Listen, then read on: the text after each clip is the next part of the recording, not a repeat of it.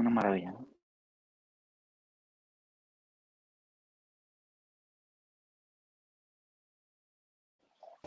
Muy buenas noches a toda la amable audiencia que se conecta a esta hora a través de las redes de, de Cara al Futuro y La Bodeguita. El día de hoy nos encontramos con eh, un excelente eh, invitado, ese Eduardo Vitar, quien ya vemos en pantalla y bueno, vamos a conversar respecto a la batalla cultural, a este eh, narco, o charlar contra este narcosocialismo chavista y un poco sobre esta eh, red social Getter que también los invitamos a que se conecten y que nos sigan a través de esta plataforma que hoy es nuestra primera transmisión a través de esta nueva red social. Así que bienvenido Eduardo y muchas gracias por aceptar nuestra invitación.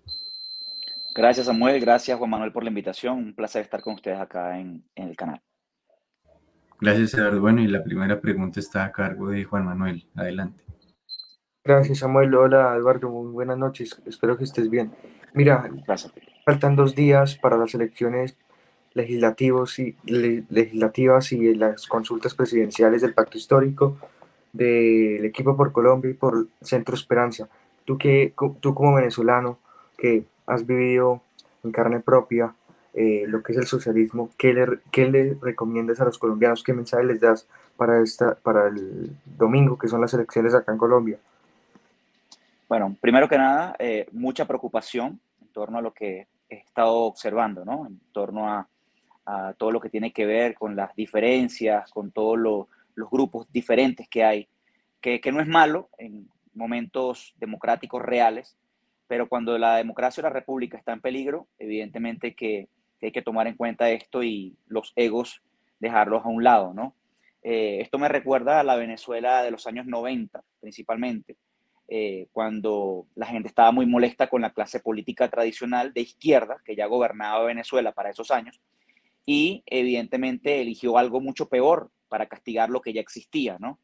Y es prácticamente lo que está ocurriendo hoy en Colombia, de cierta manera, eh, con una realidad quizá un poco más violenta han tenido ustedes, porque han tenido una guerrilla que en Venezuela nunca existió en tiempos anteriores.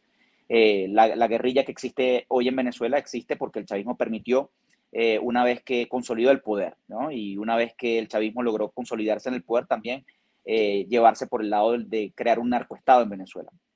Pero en el tema colombiano, lo que se está jugando es mucho más peligroso, porque si la izquierda, esa izquierda radical, esa izquierda más radical que existe en Colombia, llegase al poder, evidentemente Colombia estaría en grave peligro y, y lo, acelerado que sería esa izquierda en el poder sería un proceso mucho más acelerado de lo que logró el chavismo en 23 años en Venezuela. Eh, recordemos que la guerrilla tiene más de 60 años intentando llegar al poder en Colombia.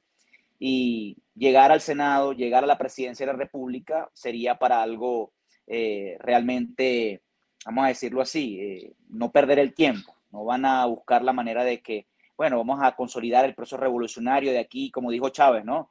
hasta el 2021, ¿no? Ellos no van a esperar el 2021 para consolidar ese proceso revolucionario. Y realmente estoy muy preocupado porque he visto cómo se han tomado decisiones de alguna manera irresponsables, no midiendo las, las, el momento histórico que están viviendo ustedes aquí dentro de Colombia.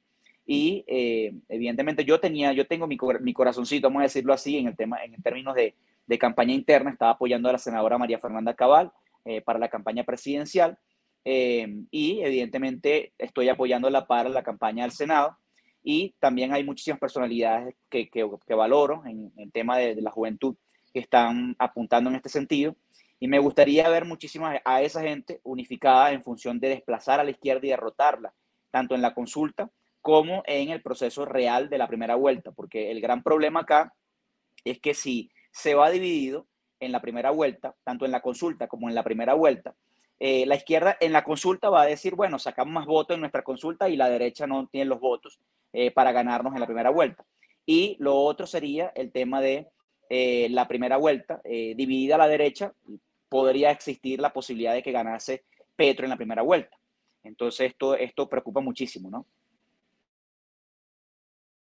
Así es, Eduardo, y coincidimos, nosotros también estábamos y apoyamos aún a la senadora María Fernanda Cabal en esa candidatura. Ahora yo quiero eh, entrar un poco en el plano personal y preguntarte, Em, ¿Cómo fue tu experiencia siendo eh, opositor al narcorégimen eh, chavista? Desde que, desde que era muy niño, existía en mi familia ese, esa guerra ¿no? interna en casa, eh, viendo cómo la, la, indecencia, la, vamos a decirlo así también, la estupidez del venezolano en quererse vengar de la izquierda que ya existía y vengarse de esa izquierda que ya existía con una izquierda mucho más radical, ¿no?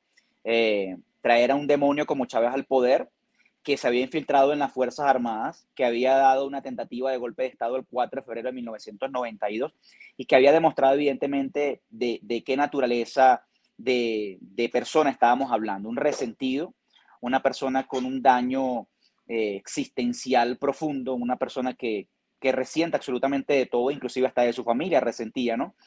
Y tenía nueve años yo en Venezuela en ese momento, aproximadamente, ocho, nueve años, pero recuerdo que cuando el golpe de Estado, eh, la tentativa de golpe de Estado, yo tendría unos tres años aproximadamente.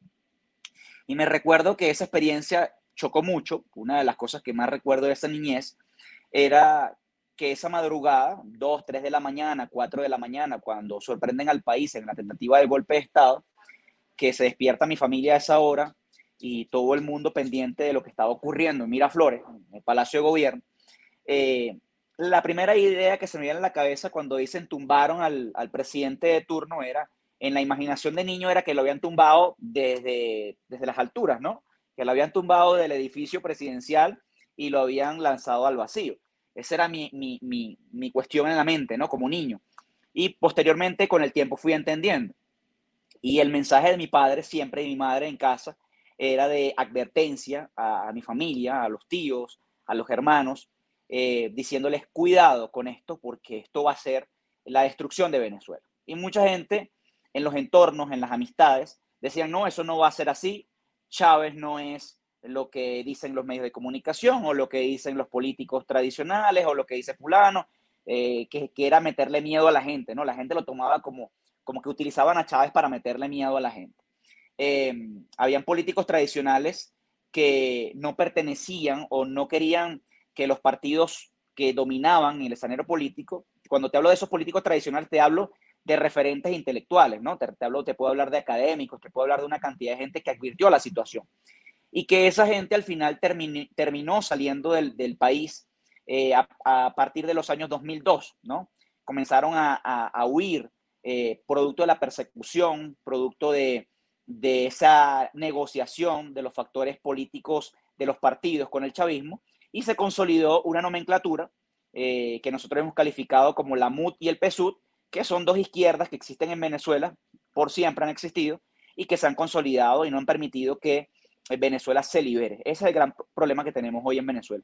Y mi niñez, bueno, mi niñez fue básicamente combatir a la izquierda tanto en la secundaria como en la universidad. En la, en la, en la universidad fue un poco más duro, ¿no? Que en la secundaria. En la secundaria era más como esa palabra que está de moda, el bullying, ¿no? Que si yo decía algo, que repetía algo eh, de lo que hablaban en mi familia, siendo un joven, muy joven, eh, decía, miren, cuidado con Chávez y por qué su familia apoya a Chávez y hacía las preguntas en, en los salones de clase o, les advertía cualquier cosa, o decía la frase de Venezuela va a ser la próxima Cuba, y todo el mundo se reía.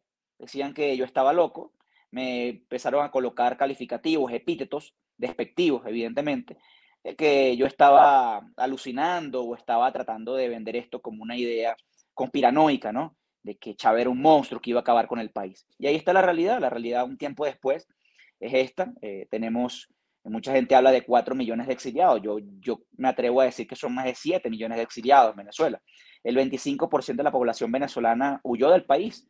Y, estamos hablando de una persona por cada familia, una persona, un miembro de cada familia huyó de Venezuela, salió de Venezuela para poder mantener a sus familias dentro del país, porque, y con una simple razón, el salario mínimo en Venezuela son 4 dólares, ¿no? Estamos hablando de que aproximadamente, eh, sí, unos 20 mil pesos aproximadamente, ¿no? Eh, estaríamos hablando en Venezuela hoy, 15 mil, 20 mil pesos lo que gana hoy un venezolano dentro del país mensualmente. Y, eso no da para, para, que un venezolano sostenga. Y por eso es que eh, un miembro de cada familia sale del país a buscar el sustento de sus familias dentro de Venezuela. Así es, Eduardo, y ahora que mencionabas esta etapa eh, universitaria, eh, pues leí un poco que eres de profesión eh, periodista. ¿Qué fue tu motivación para estudiar periodismo en Venezuela? Y también em, pues, hemos visto últimamente los medios de comunicación de Colombia, y creo que es característica también en otros países del mundo, de que la información que vemos va evidentemente direccionada como a esa izquierda y que pues no refleja la eh, realidad, cómo empezar como también a, romper este eh, sistema de eh, medios que operan para beneficiar a la izquierda y también de las redes sociales que censuran a quienes opinamos diferente y defendemos la libertad. Sí, bueno, mira, una vez que el chavismo llega a Venezuela, se producen progresivamente unas licencias, ¿no? para poder operar en la política no se puede operar en la política venezolana si tú no complaces al régimen. Todos los que hacen política dentro del país hoy, en los partidos políticos que existen, son personajes o partidos, estructuras que responden a los intereses de la estructura chavista. Entonces, no existe una estructura real de oposición dentro de Venezuela. Los que hemos tenido que, eh, lo que hemos tenido esta postura, la hemos tenido en función de liberar al país por la vía de la fuerza. Y ese mensaje, esa posición, eh, no es posible tenerla dentro del país, porque eres aniquilado, eres muerto, eres asesinado, eh, eres encarcelado o sencillamente te toca vivir el exilio. Entonces, en este sentido, eh, nosotros hemos direccionado una batalla, más allá de la batalla cultural, hemos dado una batalla frontal, ya estuvimos en, en, en el campo de batalla durante muchos años, desde el año 2007 hasta el año 2017, nos tocó confrontar duramente a los colectivos, eh, enfrentarnos duramente a, las, esas guerrillas urbanas que creó el chavismo por años, y también a los sectores de la Fuerza Armada que fueron infiltrados por cubanos, por rusos y por gente eh, que son de otros países, ¿no? Ahí pudimos comprobar muchas veces que habían bolivianos, que habían cubanos, que habían colombianos, que habían argentinos, personas de personalidades, personas de otros países que están dentro de la Fuerza Armada y en muchos casos, o en la mayoría de los casos, personas criminales, criminales venezolanos con uniforme militar. Eh, y, eso, y eso ocurrió durante mucho tiempo hasta que comprendimos que eso no iba a dar resultados internamente porque fallábamos en tres aspectos fundamentales. ¿okay?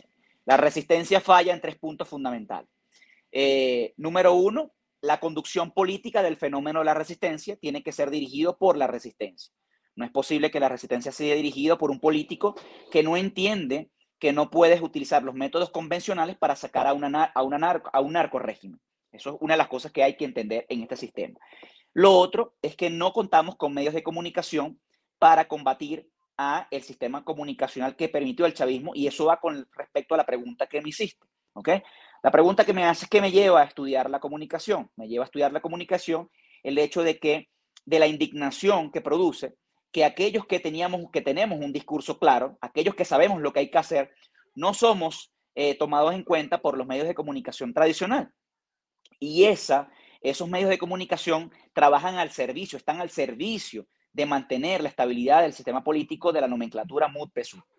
Lo otro es que no contamos con un músculo financiero para poder sostener los procesos de convulsión social en la calle.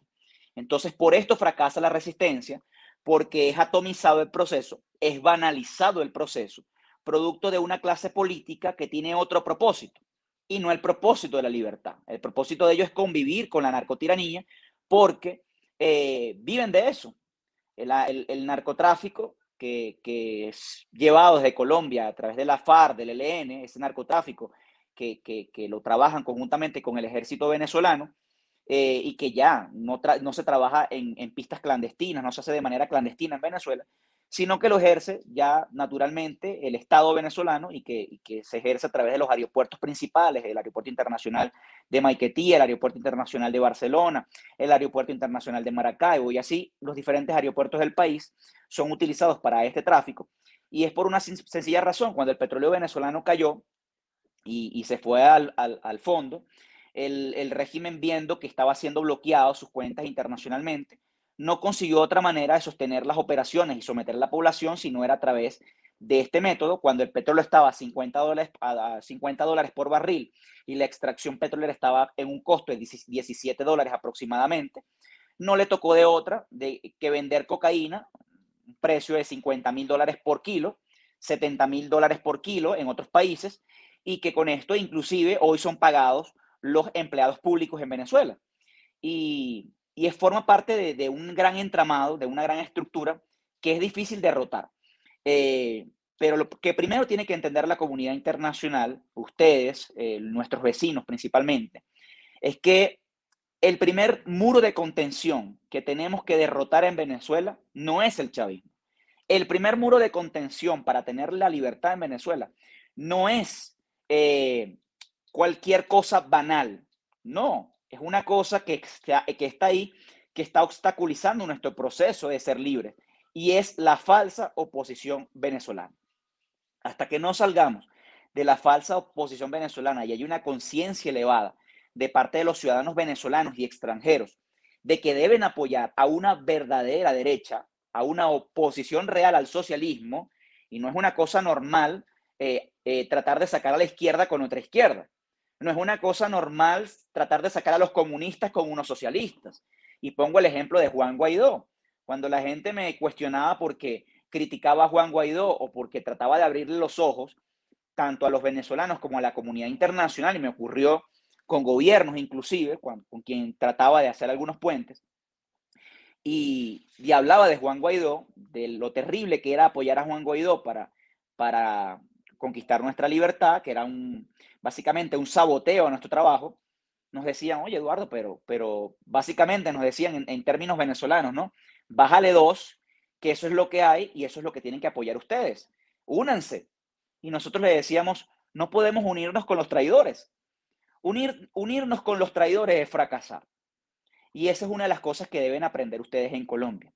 No perder el tiempo. Y yo los felicito a ustedes como jóvenes, que eso difícilmente se veía en Venezuela en años anteriores, que un joven se involucrara en política. Eran muy pocos los jóvenes que se involucraban en política o que se interesaban en aprender eh, de la política o de, entender el fenómeno que estaba ahí al frente, ¿no? ¿Por qué no salimos del chavismo, ¿no? Hay una frase que, que, la, que la acuñó un venezolano desde hace muchísimos años, fueron los primeros personajes que eh, advirtió de todo esto, eh, se llama Noel Leal, y él decía, la frase dice, quiero salir del chavismo, pero la oposición no me deja, ¿ok? Es una frase que mucha gente no entendía, pero hoy la entiende muchísima gente y lo estamos viendo en las redes sociales cuando un periodista, estos periodistas entre comillas, eh, me censura o tumba una entrevista que le había dado o otros periodistas, por ejemplo, dicen cosas como Vitar no tiene credibilidad y vemos cómo hay una, un ataque a estos periodistas de parte de la ciudadanía venezolana.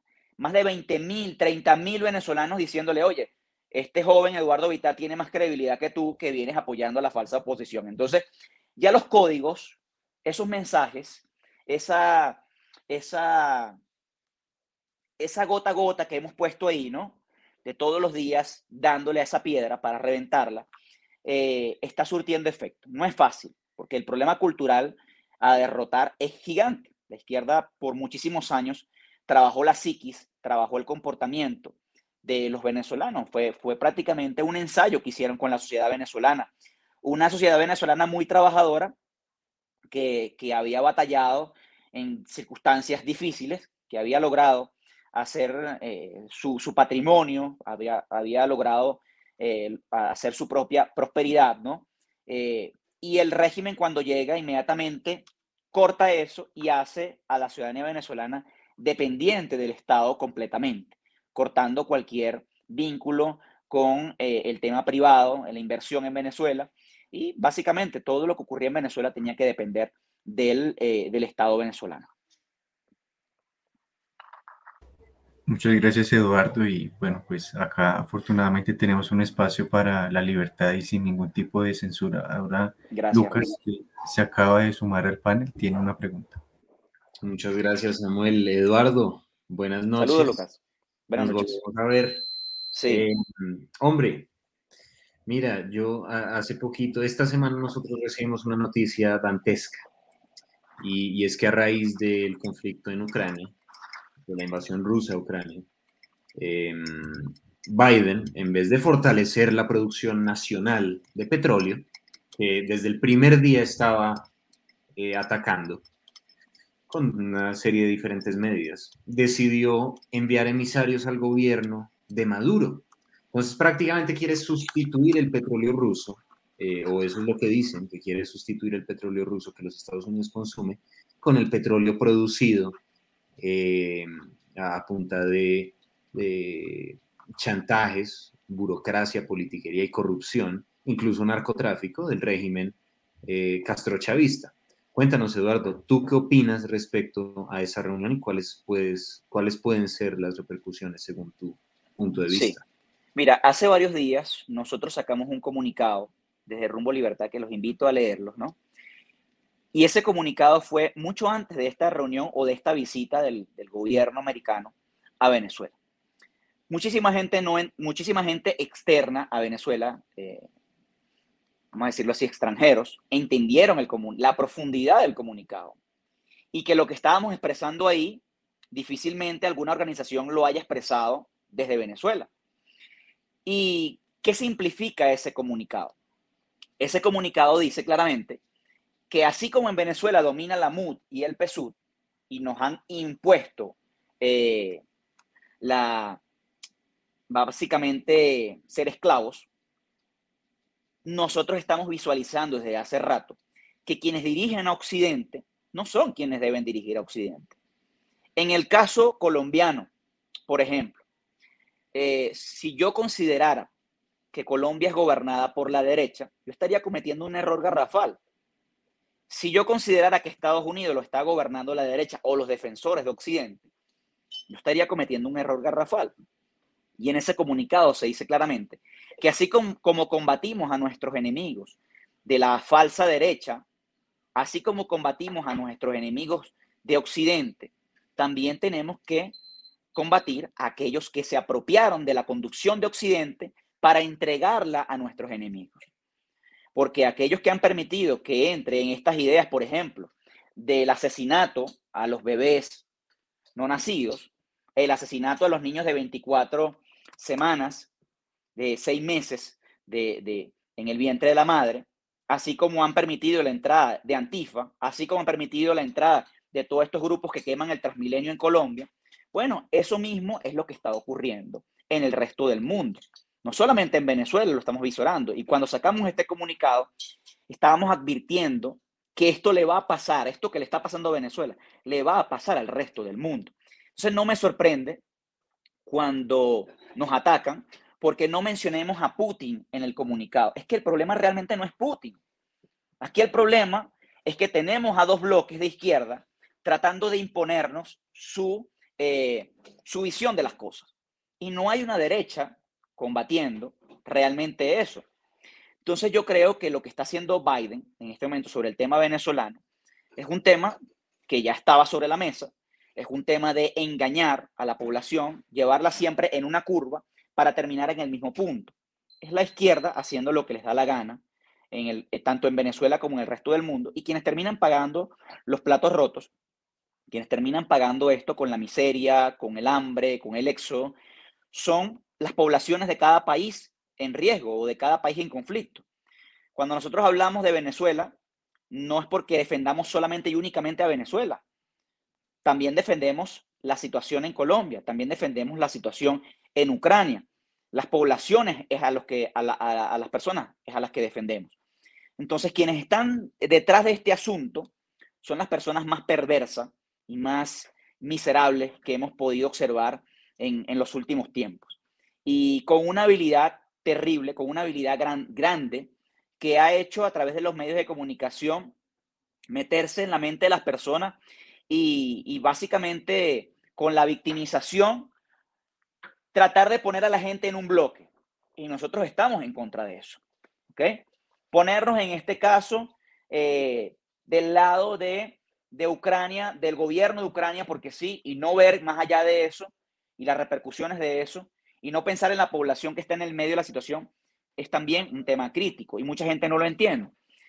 Pero me preocupa mucho el tema de lo que estamos viendo con respecto a, los políticos tradicionales de los partidos, que solamente dicen, oye, Biden traicionó eh, a Guaidó o Biden traicionó a Venezuela.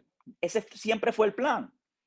Tanto el plan de Guaidó como el plan de la MUD, como el plan de todos ellos, que era sencillamente engañar a todo el mundo, entrar en una vuelta para terminar en el punto de la negociación, de los pactos, de los acuerdos y de la estabilización de un sistema del que ellos viven. Entonces, no hay que preocuparse por eso. Lo que hay, que, hay que ocuparse es de la destrucción de ese modelo. Y mi mensaje no solamente para los venezolanos eh, ha sido así. El mensaje no es derrotar solamente a la MUC, también tenemos que derrotar a esa MUC internacional, que en este caso viene siendo esa izquierda internacional. Nosotros no podemos seguir teniendo o eligiendo un presidente en Colombia y un presidente en Estados Unidos y un presidente en el resto de los países del mundo que esté alineado con el progresismo. Porque al final se le abona el terreno a la izquierda más peligrosa, porque la gente termina indignada con los proyectos de esta izquierda suave, de esta izquierda que banaliza todo, que, que es permisiva, que al final la gente indignada por esos procesos termina eligiendo algo mucho peor, mucho más radical, mucho más sanguinario que lo anterior.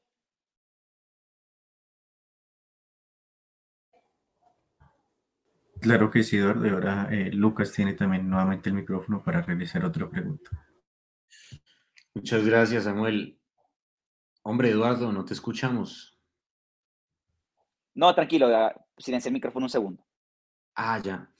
Hombre, Eduardo, a nosotros nos gustaría que tú nos dijeras, si tú pudieras votar en las elecciones del próximo 13 de marzo, eh, bueno, para Senado, todos nosotros estamos con María Fernanda Cabal y pues para Cámara depende de la circunscripción en la que te encuentras. Cuéntanos, en el equipo por Colombia, o bueno, asumiendo que votarías por el equipo por Colombia, ¿cuál sería el candidato de tu preferencia entre Fico, Char, Peñalosa, Barguil y Aide? Cuéntanos, Eduardo, ¿y por qué? Mira, realmente no los conozco a ninguno de los que están en el equipo por Colombia. Realmente no he tenido la oportunidad de conocerlos personalmente.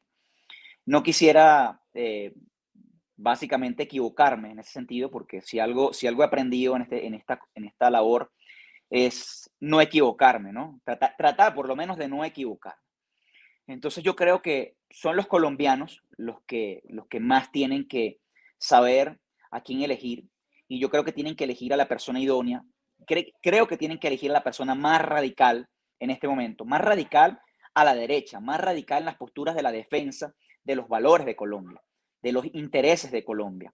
En este sentido, yo eh, me voy a, reservar eh, eso porque no conozco a, estas personas que, se están eligiendo en la consulta. Mi candidata, evidentemente, era María Fernanda Cabal, y si María Fernanda estuviese en la contienda, evidentemente lo diría sin problema, eh, pero quisiera, quisiera ver esa unificación eh, de parte de, después de, que se dé esa, esa, consulta. Y no solamente la unificación del candidato que quede ahí con los que participaron, sino también con los que están gravitando fuera de la consulta, del lado de la derecha, ¿no? Eh, lo que sí no quisiera es que tengamos electo de candidato a una persona como Duque, porque tener un candidato o a un presidente nuevamente, un candidato en la línea de Duque, significa que el proceso venezolano va a seguir a la deriva, no va a tener una solución al conflicto. Eh, vamos a tener muchos problemas internos dentro de, dentro de Colombia y hace falta mano fuerte, hace falta que se ponga orden, que se ponga a, cumplir la ley en Colombia, ¿no? Y, nos hace falta una persona alineada en la defensa de los valores, eh, en la defensa de, de, la República principalmente, y eso es lo que está en riesgo. No, no hay que tenerle, no hay que temblar, no tiene que temblarle el pulso a la persona, pensar si va a, combatir los cultivos, si va de, coca, ¿no? Si va a combatir a la guerrilla, si va a ir de nuevo a un proceso de paz con los criminales. Esto es inaceptable. Aquí lo que menos tiene que existir, y es un aprendizaje que les tiene que quedar después de haber firmado ese pacto o que les hayan impuesto, porque nadie aprobó ese, ese, pacto, ¿no? La mayoría no lo aprobó. Eh, pero se lo impusieron. Y Colombia tiene que asumir una postura fuerte en este sentido a nivel social, a nivel ciudadana, donde los colombianos, cada vez que le impongan algo eh, en lo cual no están de acuerdo, se vuelquen a la calle, así como lo hicieron hace varios días con el tema del aborto, con la aprobación del aborto, la legalización del aborto en Colombia o del asesinato de los niños en el vientre de la madre. Creo que lo que tiene que, existir es una constancia en la toma de la calle. Y no solamente, bueno, el fin de semana y me acuerdo de eso en 15 días o cuando vuelvan a aprobar otra norma que no me gustó. Y, así no va a funcionar, porque eh, la izquierda sabe y, está analizando el comportamiento social constantemente.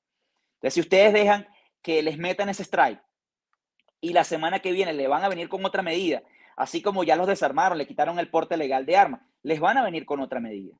Y así les va a molestar un día y al otro día se le olvidó. Y eso forma parte del proceso de atomizamiento, acostumbramiento social.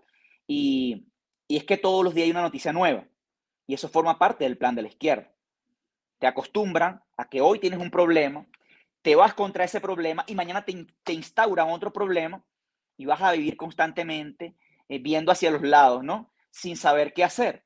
Y es que hace falta un liderazgo que entienda lo que están haciendo metódicamente en torno a esta estrategia y decir, señores, aquí están es atacando la libertad.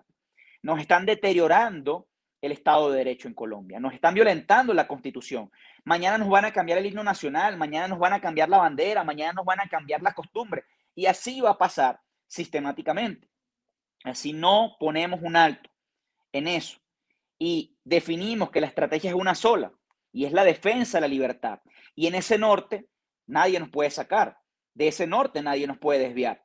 Entonces, ese rumbo, como le hemos marcado claramente en nuestra organización en Rumbo Libertad, no hay nada que pueda disolver esa, esa postura, no hay nada que pueda eh, distraernos en torno a eso. Cuando alguien nos dice, bueno, pero, pero la unidad es importante.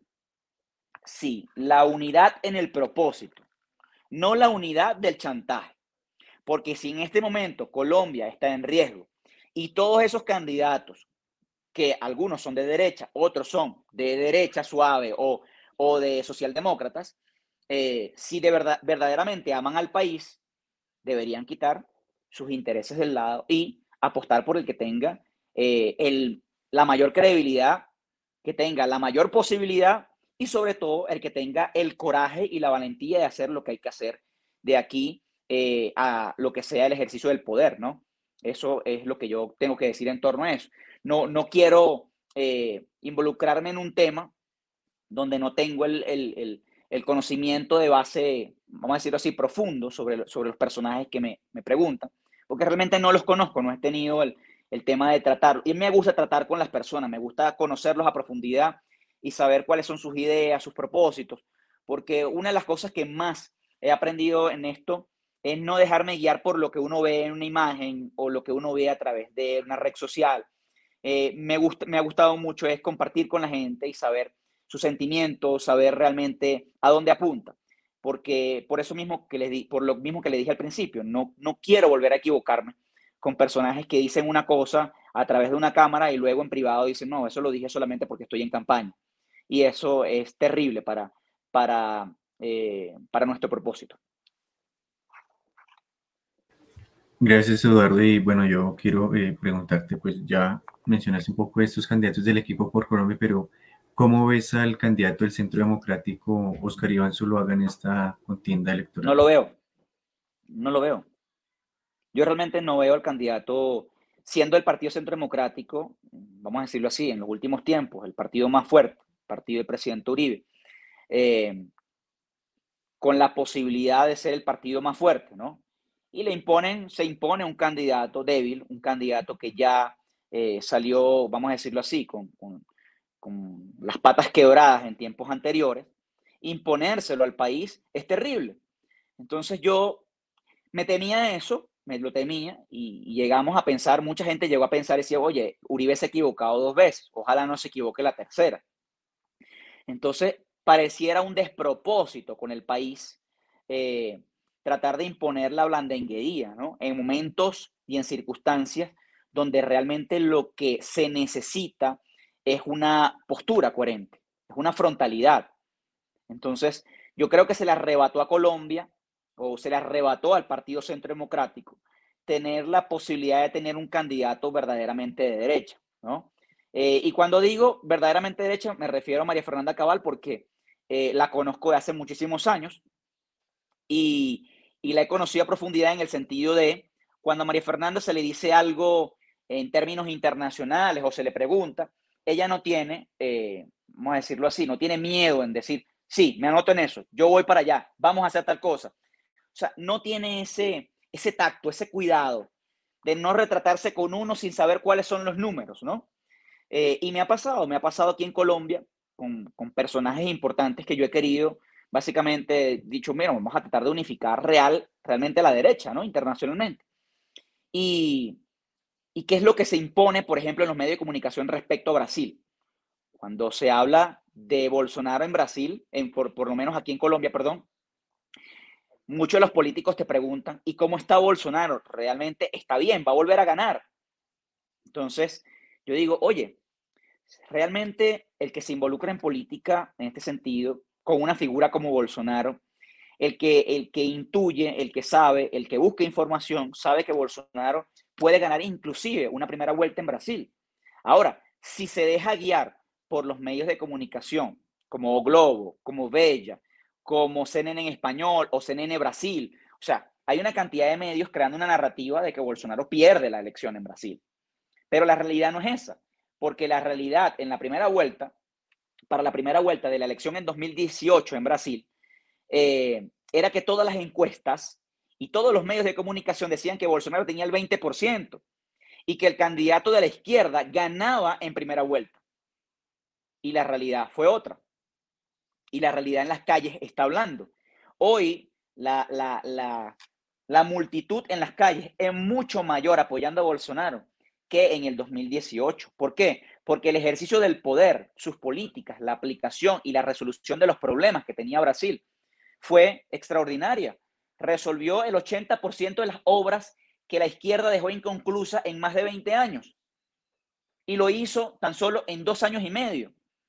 Entonces, cuando tú te vienes al, tema en Colombia y le preguntas a algún candidato o a algún personaje importante de la política colombiana, oye, vale, ¿por qué no hacemos un esfuerzo internacional por aglutinar y por cohesionar a la derecha? Te dicen, no, pero es que yo no me quiero retratar con Bolsonaro y yo no quiero hacer esto, yo no quiero hacer esto porque qué pena y que las encuestas hablan y yo no quiero dañar mi credibilidad. Pero tú le dices a María Fernanda Cabal, María Fernanda, vamos a Brasil, hay un evento con Bolsonaro. ¿Y qué dice María Fernanda? Yo voy. Sin miedo, sin miedo.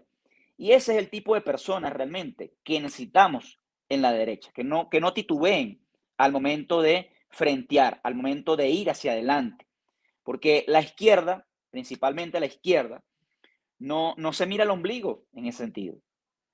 La izquierda, eh, eh, un Petro le ponen al lado, a, no sé, a un violador, a quien sea, y dice, este es mi hermano, y lo abraza. Bueno, ya, ya, ya pagó la condena y, y le dan la culpa ahí rápido, ¿no? En televisión y ya se acabó.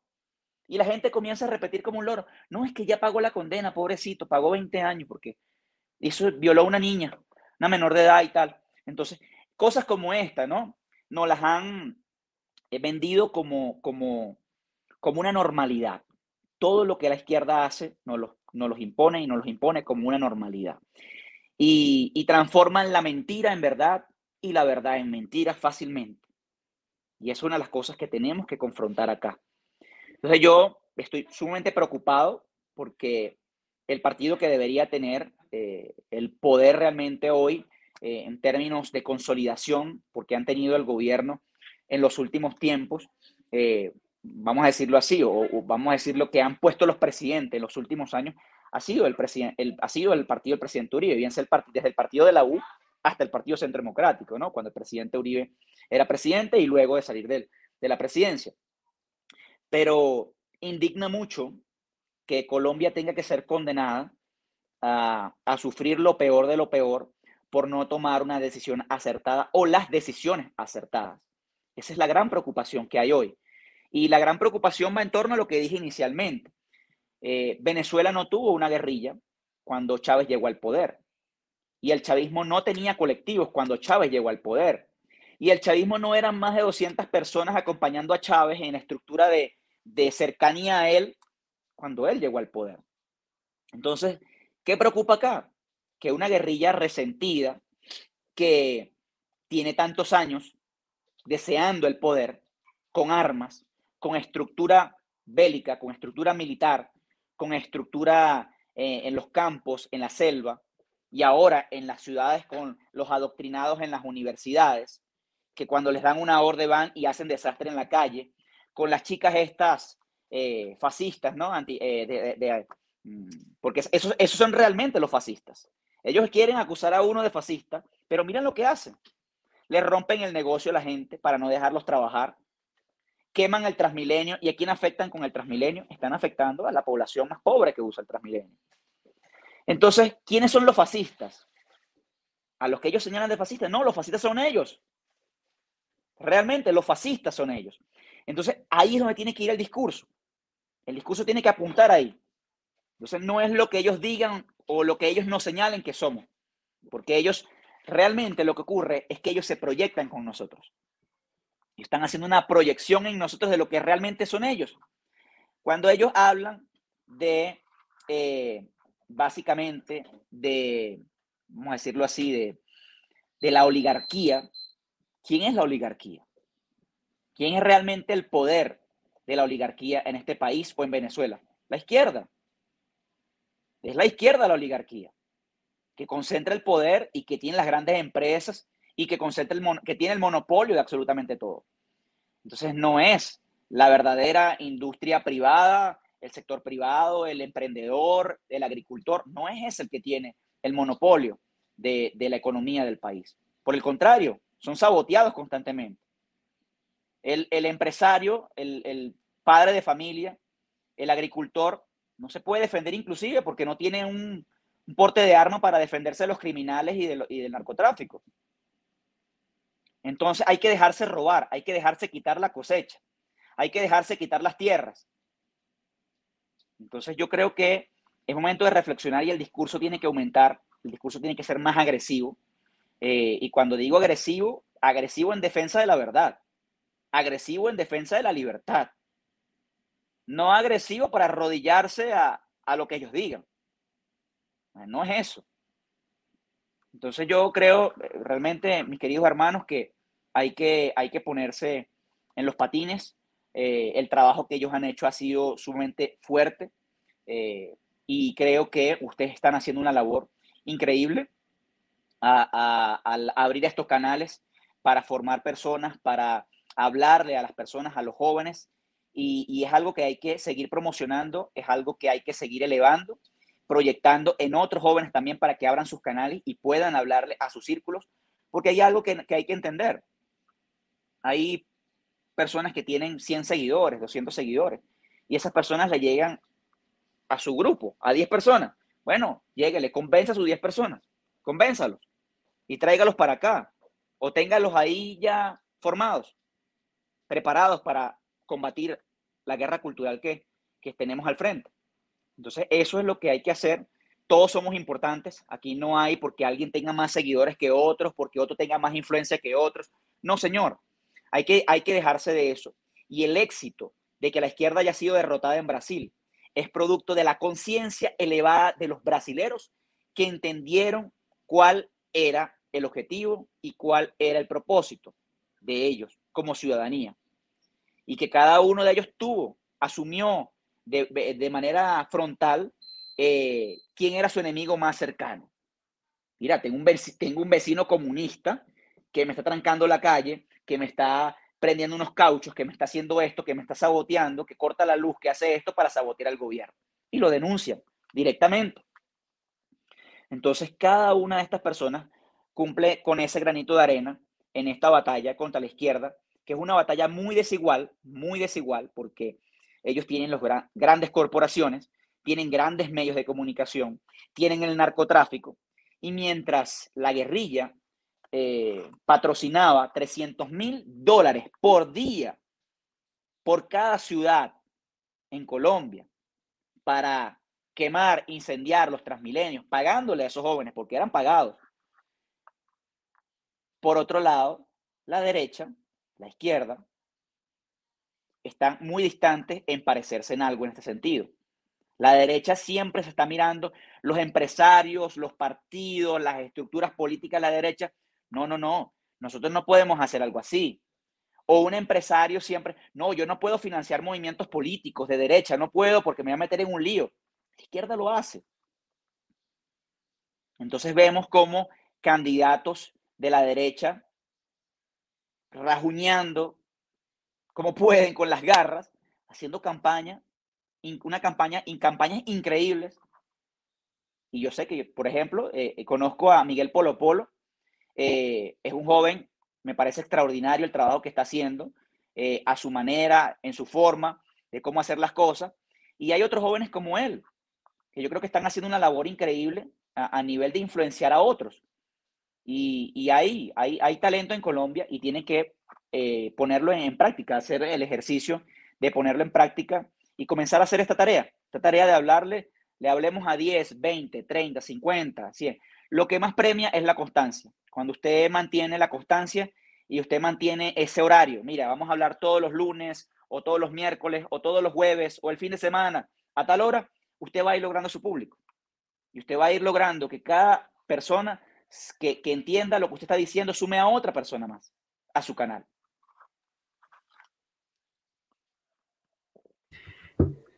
Gracias, Eduardo. Era que mencionabas el tema de Brasil. Quiero que nos expliques brevemente cómo empezó esta relación con los Bolsonaro.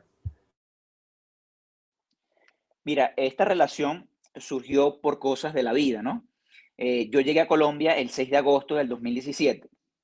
Tenía una reunión en el Congreso por invitación del presidente Uribe, a través de un tercero que me, me invitó y me dijo, mira, sí, el presidente te va, te va a recibir en el Congreso el día 9, si mal no recuerdo, día 9 o era día, día 10, 11, por ahí era un día de esos, eh, no recuerdo la fecha. Y fuimos al Congreso, pero alguien, otra persona venezolana, había saboteado esa reunión y le había dicho al presidente Uribe que tuviera cuidado conmigo porque yo era un terrorista. Otra venezolana, ¿ok? Que trabaja con la señora María, María Corina Machado en Venezuela, ¿ok?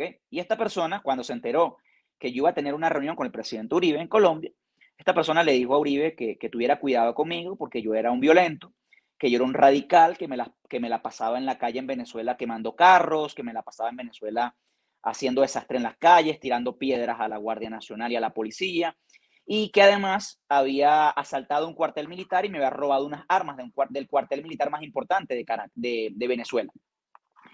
Y cuando eso ocurrió, evidentemente yo llego a, Bogotá y, el presidente Uribe cuando nos recibe, evidentemente no, no, nos recibió muy calurosamente, pero con mucho cuidado, ¿no? Nos pregunta que cómo van las cosas y todo esto.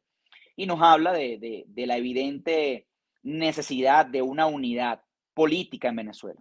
Y yo le dije, presidente, no, no es posible una unidad con los traidores, como se los dije anteriormente. Y yo entiendo que a lo mejor no entendió el momento, eh, porque él pensaba o piensa que en Venezuela existe una oposición política. Y me fui un poco, vamos a decirlo así, me fui un poco decepcionado porque, porque para ese momento yo veía a Uribe como, como un tipo que nos podía entender en la lucha que estábamos dando internamente en Venezuela, en esa lucha muy desigual, y que, y que podía darnos un espaldarazo en función de dar una avanzada en contra de la izquierda. Y, y bueno, salgo del Congreso y ahí recibí una cantidad de mensajes eh, producto de, esa reunión que aconteció, salieron unas fotos de esa reunión y termino recibiendo invitaciones para asistir a Brasil. Y llego a Brasil 14 eh, días después de haber pisado Colombia y fue totalmente diferente la, reacción de los brasileros y, la conexión que hubo inmediatamente y que generó que inmediatamente en esa semana que estuve allá eh, me, me llevaran al Congreso de la República de Brasil. Y inmediatamente pude conocer a Bolsonaro, tuve una palestra en el Congreso en esa primera semana y ahí hicimos una conexión y comenzamos a trabajar juntos en función de estas ideas. Y a partir de ese momento, en 2017, ya estábamos haciendo grandes cosas para, para el tema de la lucha común, ¿no? El tema de la lucha Brasil-Venezuela. Gracias, Eduardo. Y bueno, justamente por esta eh, transmisión en eh, Getter nos están preguntando en los comentarios eh, qué es Getter y cómo pueden sumarse. Así que sería que les explicara a ellos cómo pueden sumarse y cuáles son los beneficios de sumarse a esta importante red. Sí, bueno, Getter es una plataforma que nació el 4 de julio, Día de la Independencia de los Estados Unidos, de 2021, ¿ok? Producto de la cantidad de censuras que estaban ocurriendo y que ocurrieron durante la campaña presidencial del presidente Trump en los Estados Unidos y también eh, producto de la censura a diferentes líderes del mundo. ¿no? También en esa época, eh, en septiembre, eh, mi cuenta de Instagram también fue censurada en Brasil. Ya esta plataforma estaba rodando. Estábamos haciendo un foro en los primeros días de septiembre en, en Brasil. Estábamos haciendo el CIPAC. luego hicimos Brasil Profundo. Y esta plataforma se convierte, tanto en Estados Unidos como en Brasil, en la primera red eh, social en conseguir más de un millón de personas suscritas en un solo día. ¿okay? Es el récord en una red social eh, en lograr una cantidad de seguidores como esta o, suscripciones como esta en un solo día. Eh, hoy estamos aproximadamente pasando los 5 millones de seguidores. Se está haciendo un gran trabajo. Estamos apuntando hoy con más fuerza al público en español. Estamos buscando la, la manera de que la gente entienda que aquí tiene un hogar para defender su libertad, que aquí tiene una casa donde puede estar y donde no va a ser censurado, donde puede hablar de cualquier tema que quiera. Aquí se pueden hablar de, los temas que censuran en Instagram, por ejemplo. Tú colocas en, Instagram algo de vacunas, colocas algo de, de mm, COVID, colocas cualquier palabra que tenga que ver con socialismo, progresismo, cualquier cosa de esta, inmediatamente se sale una advertencia, que tu cuenta puede ser cerrada, que tu cuenta, si inclusive hablas del aborto, que hablas que estar en contra del aborto, inmediatamente también te pueden censurar o cerrar la cuenta. Si criticas a los de Antifa, si criticas a BLM, si criticas a esta gente que está en la calle, de los estudiantes, entre comillas, de la primera línea, también eh, estás básicamente eh, con temas raciales, discriminación, no sé qué, inmediatamente te pueden cerrar tu cuenta. Esto no ocurre en Getter y nosotros los invitamos a que se suscriban a Getter, abran su cuenta en Getter y en los próximos días van a tener nuevas noticias de que se están aperturando otras opciones para que puedan integrarse a esta red social, eh, unas, eh, vamos a decirlo así, unas, unas novedosas eh, opciones que van a complementar lo que en otras redes sociales han, vamos a decirlo así, han estado promocionando, pero que también dan problemas a la hora de publicar en ellas, con, con los temas que ya he hablado anteriormente, ¿no? Entonces, bueno, del día viernes al día lunes en adelante, en Getter van a haber buenas noticias. Los invitamos a suscribirse a esta plataforma, a transmitir en ella, a publicar sus fotos. No solamente se habla en Getter de política, ¿ok? Es muy importante hablar de gastronomía, los que tengan contenido de gastronomía, los que hablen de la música, los que hablen de cualquier tema de cultura pueden hacerlo. En Getter hay una casa y esa casa es la Casa de la Libertad.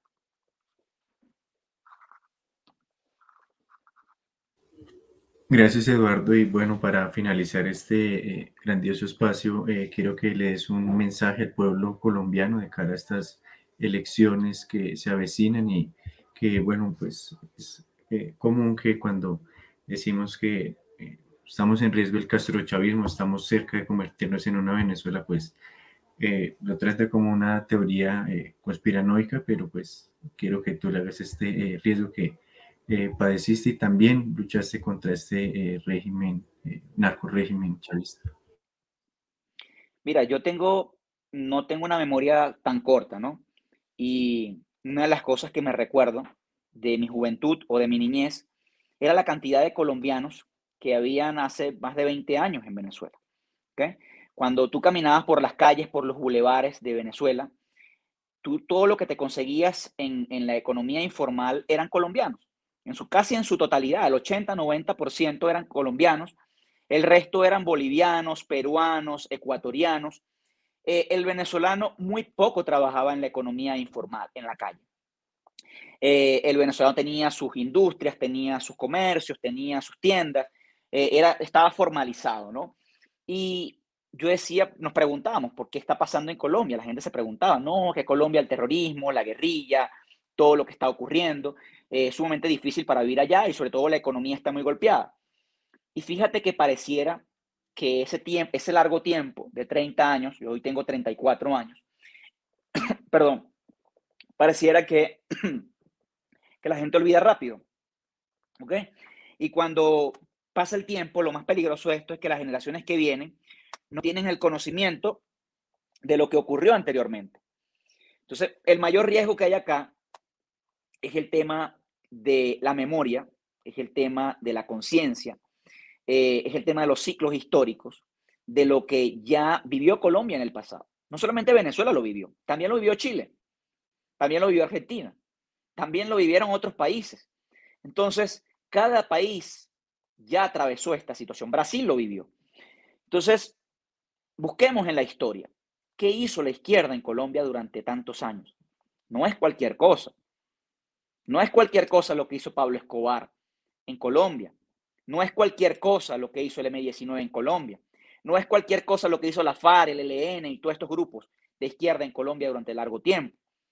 Entonces, yo creo que lo más importante acá es que en estos círculos de formación, eh, de interacción, de, de transmisión de información, se hable de estos momentos que vivió Colombia en el pasado para no repetirlos nuevamente. Y, yo hace tres, cuatro años veía o más de cuatro años, veía cómo Colombia recuperaba su credibilidad, recuperaba su, vamos a decirlo así, su, su, el éxodo que se había ido de Colombia estaba volviendo a Colombia, las familias estaban reencontrando, la confianza estaba volviendo al país y, y realmente eso había que, que, que medirlo y protegerlo. Ahora, en este sentido, yo creo que mucha gente está expectante y eso puede ocurrir en Colombia cada cuatro años porque existe el gran temor o el terror de que la izquierda más radical llegue al poder. Ya la izquierda ha gobernado Colombia. Cuando dicen, no es que la derecha ha gobernado Colombia, bueno, pero Santos, ¿qué fue? ¿Y Duque qué ha sido? Entonces yo creo realmente que hay que hacer un análisis y hay que defender a la derecha real. Hay que defender a la derecha y hay que defender a la Colombia que no han tenido aún. Hay que defender los tiempos que están por venir. Entonces, eh, en ese sentido, creo que hay que hacer un gran ejercicio político de aprovechar todas estas redes, de hablarle al colombiano, porque cuando nosotros hablamos de Venezuela, eh, y hablamos en este sentido propio, ¿no? Siempre, pero también pensando en más allá, porque a mí no me gustaría que Venezuela se libere mañana y cuando veamos al vecino, eh, Colombia haya entrado en el proceso venezolano. Y vaya que va a ser difícil después eh, decirle al, venezolano, vamos a defender a Colombia, vamos a liberar a Colombia, cuando los venezolanos pueden responder, a nosotros nadie nos defendió, a nosotros nadie nos liberó, porque va a ser así, a nosotros nadie nos va a liberar. Entonces, en ese sentido, creo que es muy importante eh, entrar en esa conciencia, porque al final el futuro nos va a señalar, el, futuro nos va nos puede castigar o nos puede premiar. Entonces creo que es muy importante que veamos el, presente que estamos viviendo para que no repitamos la historia que ya vivimos en el pasado, porque ya la vivimos, como yo lo dije anteriormente, ya esa historia la vivieron ustedes, no hay que ahondar sobre ello, no, tengo, eh, más allá de que ustedes la conocen, los colombianos la conocen, entonces creo que son ustedes, eh, la clase política, vamos a decir, los intelectuales, los académicos, esas personas que tengan ese conocimiento, inclusive jóvenes como ustedes que saben de esa historia, que la han buscado, que la han estudiado, vayan a hacer la tarea de mostrársela a los demás con videos, con fotos. Pasó esto en el año tal, en la fecha tal. Esa tarea hay que hacerla.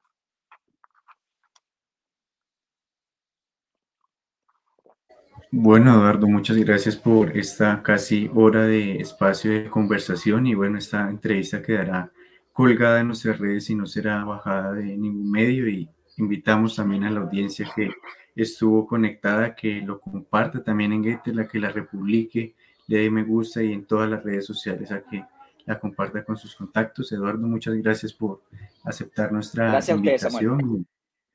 Nuestras puertas quedan abiertas para una futura eh, entrevista. Gracias, encantado de estar con ustedes en esta plataforma. Gracias por todo. Feliz noche, Eduardo, y también feliz noche a la audiencia.